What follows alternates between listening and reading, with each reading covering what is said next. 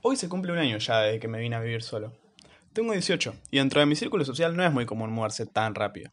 Soy el único de mis amigos viviendo solo. Entonces esto causó mucha repercusión en ellos, por lo que recibí comentarios.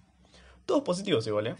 Me envidiaban, querían estar en mi situación, lo veían fantástico. Tener libertad, poder hacer lo que vos quieras, que nadie te joda, sentirte independizado. Era el sueño de todos ellos, ¿eh? Y en un principio incluso yo lo veía de esa forma.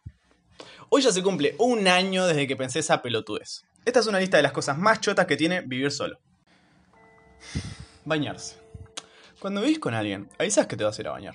Así no te joden cuando vos ya arrancaste. El que vive solo, se queda ahí, pensando, disfrutando el agua caliente, dramatizando la situación. Te ves a vos mismo como en una película, como el agua se te cae por la cara. Estando con alguien, tenés otro pensamiento. Por ejemplo, estás pensando que no querés que tu vieja se enoje porque estás derrochando un montón de agua, o no sé, que piense que estás perdiendo el tiempo. ¿Qué es lo que yo hago cada vez que me voy a bañar? Perder el tiempo, porque nadie me está apurando. No tengo la pregunta esa de ¿qué pensará que estoy haciendo? en mi cabeza. Simplemente me quedo ahí, parado, esperando que mi piel se acostumbre al nivel máximo de calor del agua que puse hasta que después de tanto tiempo me parezca fría. Y ahí salgo. Comer. Sí, es otra necesidad básica, ¿eh? Las necesidades básicas son las que más vamos a obviar e ignorar cuando estamos con estos viejos. Porque lo normalizamos. No nos tenemos que dar cuenta del valor que tienen.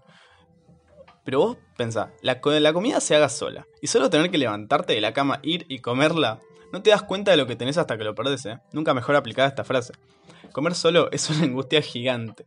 Vos te tenés que cocinar con solo una cebollita chiquita, medio morrón, una zanahoria escualia y un poquito de fideos para sentarte en silencio en la única silla que tenés en tu mesa de plástico sin remera y en calzoncillo, bajando todo con un vaso de plástico del cine cuando salió Avengers Endgame y te pareció re buen precio, 500 pesos más por ese vasito de plástico que ahora es el único de toda la cena y cada vez que lo usas te hace la cabeza porque tu amiga verde te dijo que tienen cáncer por ser de plástico.